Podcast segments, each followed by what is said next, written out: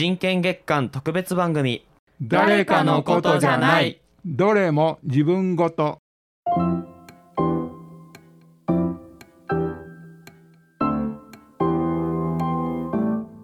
人が人らしく生きる権利人権。私たちにとって大切なことと知っていてもどこか難しいこと誰かのことにしてしまっていませんか？12月はそんな私たちの人権について考える1ヶ月間この番組ではさまざまな人権課題から4つの分野に着目し日々その課題について取り組んでいらっしゃる方のお話を伺っていきます。人権を大切にする尊重するとはどんなことなのか私たちそれぞれのあなたの自分ごととして人権の今とこれからを一緒に考える時間にしていけたらと思います。人権月間特別番組誰かのことじゃないどれも自分ごと。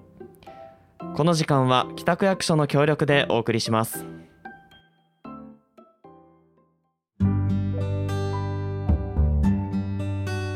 こんにちは。今回ナビゲートするのはラジオミックス京都学生パーソナリティの大橋ひろむと。岡内京香です。よろしくお願いします。よろしくお願いします。さて今日から4週連続でお送りしていく特別番組ですが初回となる今日は今の人権課題は実際どのような状況なのか。また私たちが暮らす京都市ではどのような人権課題があるのか。またその取り組みについて学んでいけたらと思います。今回お話をお伺いするのは人権擁護委員田中幸雄さんです。田中さんよろしくお願いいたします。よろしくお願いします。まずこの人権月間とはどういう期間なのかを教えていただいてもよろしいでしょうかはい。人権デーにつきましては今から74年前の1948年に国際連合いわゆる国連で世界人権宣言が採択されました。採択された日が12月10日でしたので国連がこの日を記念して人権デーとして定めたものなのです。日本では12月4日から人権デーの10日までの1週間を人権週間と定めまた京都市では12月の1ヶ月間を人権月間と決められています。で今一度市民の方お一人お一人が身近な人権について考えていただく機関であり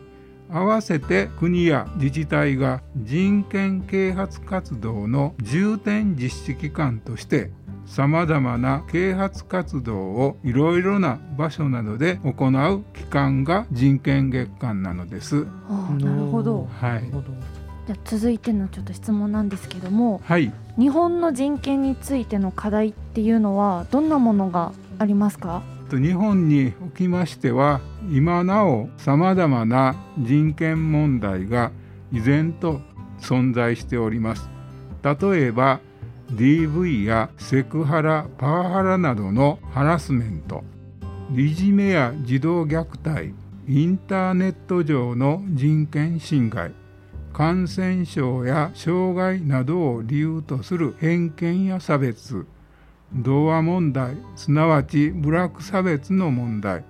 外国人に対する人権侵害などがございます。そうですね、うん、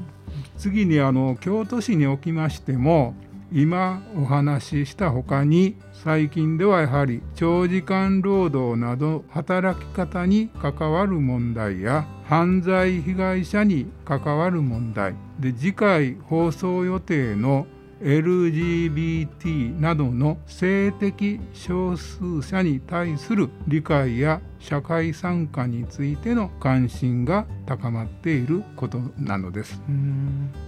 またあの今年3月には水平社宣言が京都市左京区の岡崎の地で出されて100年を迎えました。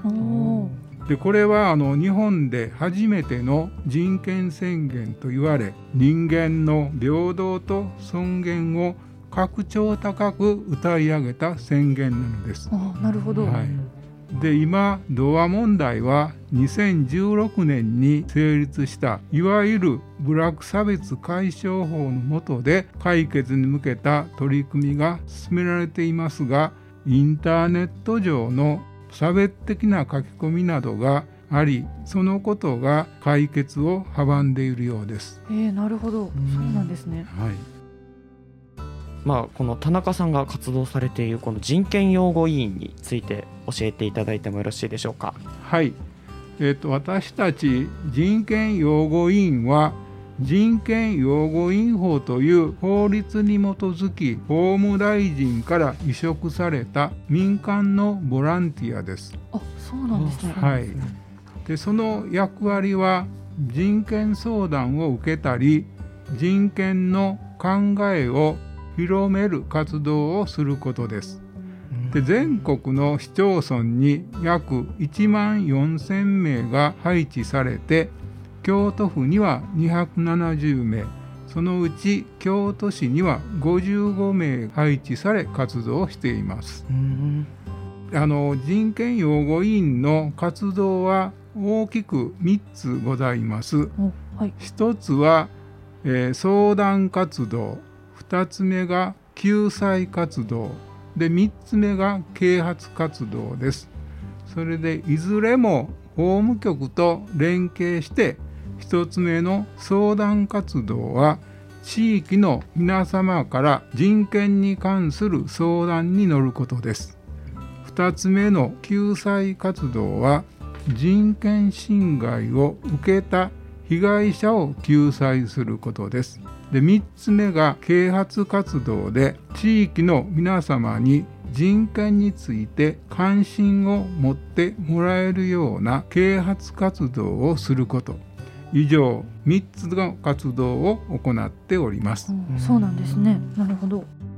あと1点この人権擁護員制度は世界の他の国には例を見ないユニークな制度であるということも知っていただきたいです。そうなんですね。なるほど。はい、日本だけの制度ということになっています。あ、そうなんですね。なるほど。まあそんなあの人権擁護委員の相談の活動についても詳しく教えていただいてもよろしいですか？はい。さまざまな相談方法がございます、はい、電話による相談。で面談による相談。そして今はインターネットによる相談、あと手紙による相談です。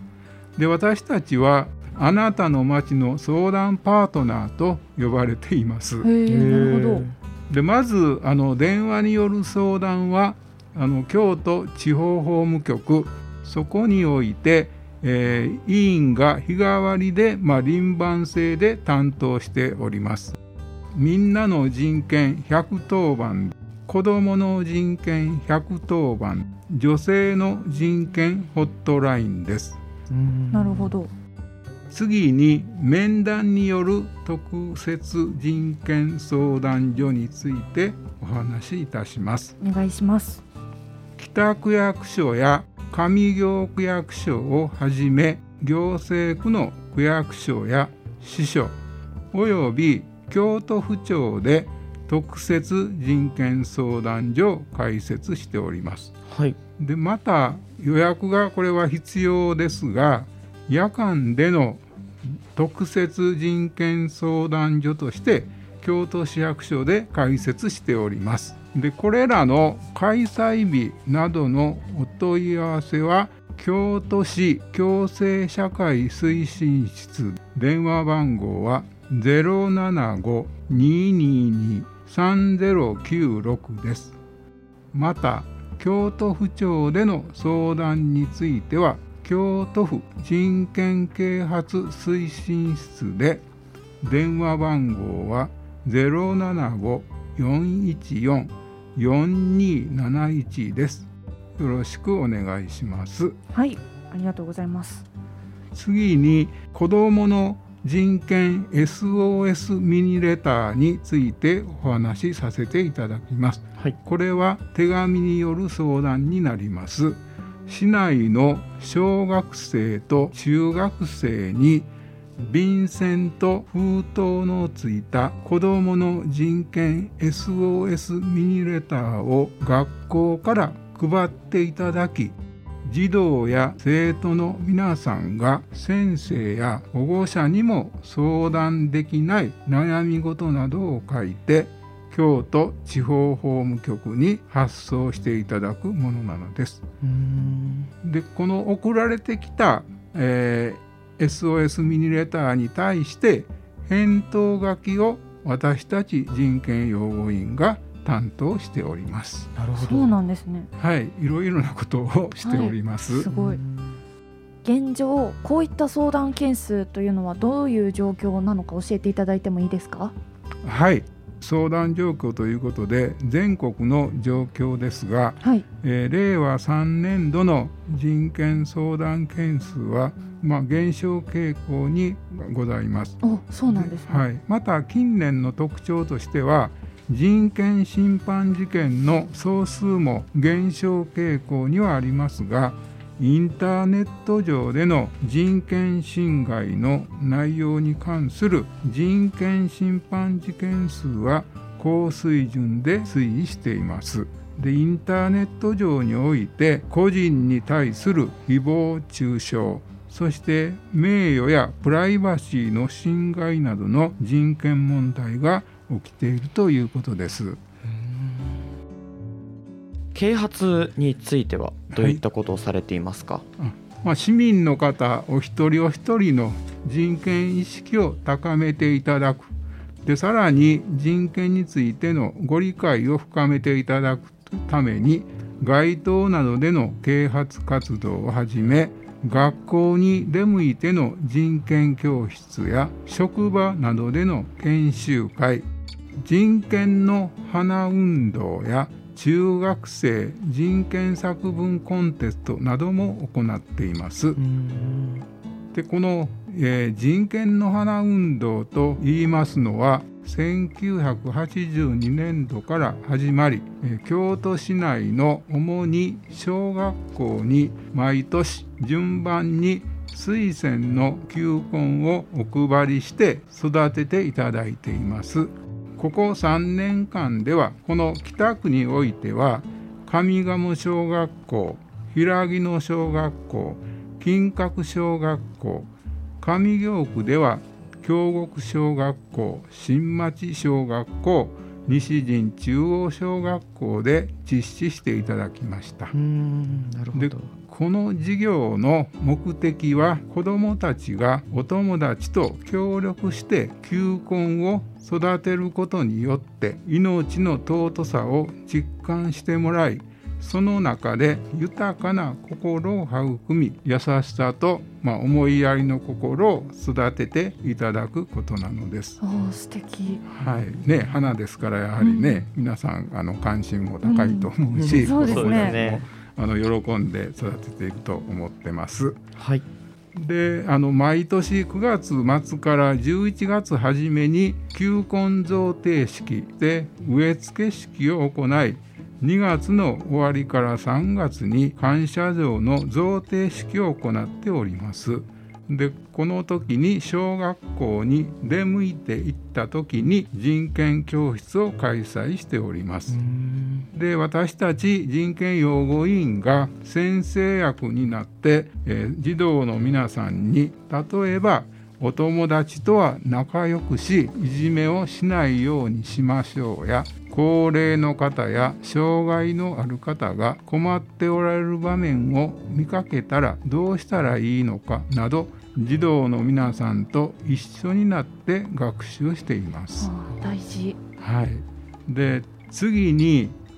全国中学生人権作文コンテストですけれどもこれは時代を担う中学生を対象に毎年度人権問題についての作文を書いて応募してもらっています。で私たち人権擁護委員が、えー、審査員として応募されてきた作文を読んで優秀な作品を選び東京に送っています。おそうなんですね、はい、またこの他にも毎年6月1日を人権擁護委員の日と定め北区役所や上京区役所をはじめ他の行政区の区役所や市省で人権相談を一斉に開催するとともに人権擁護委員を市民の皆様にもっともっと知ってもらうための啓発活動を実施しています。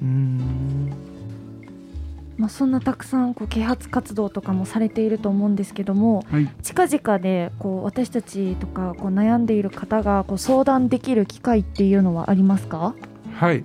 えーと、相談できる機会ですが北区役所のこの人権月間の取り組みの一つとして人権擁護委員による人権相談会が近々予定されています。そうなんですね。はい、日時は来週の12月13日火曜日午後1時30分から午後3時まで場所は北区役所本庁舎3階第4会議室です。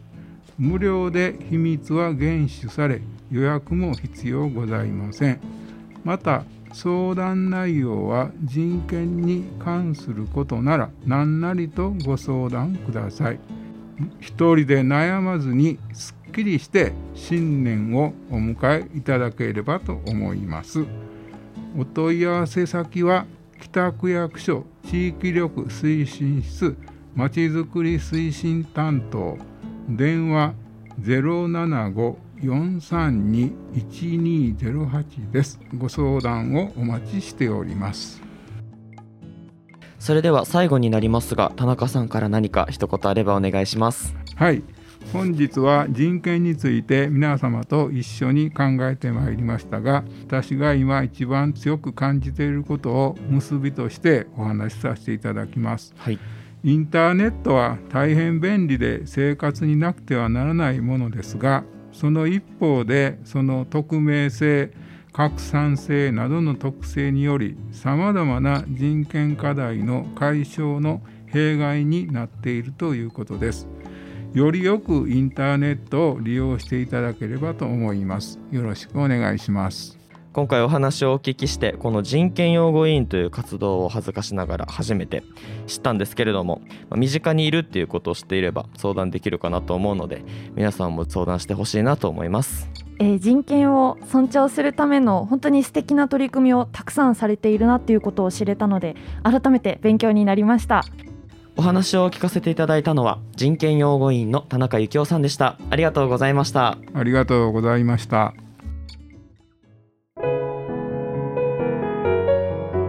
かがでしたか？この放送を聞いて少しでも人権のこと課題となっていることを知っていただき自分ごととして考えるきっかけにしてもらえたら嬉しいです。この番組は放送終了後もラジオミックス京都公式ウェブサイトのポッドキャストで何度でもお聞きいただくことができます。ぜひお友達にもシェアしていただきたいです。周りにも伝えることそれも一つ自分にできることだと思います。次回は性的マイノリティと人権。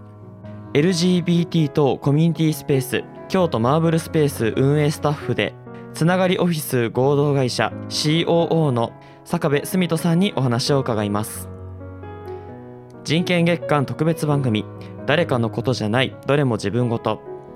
ナビゲーターはラジオミックス京都学生パーソナリティの大橋ひろむと。岡内京香でした。この時間は北区役所の協力でお送りしました。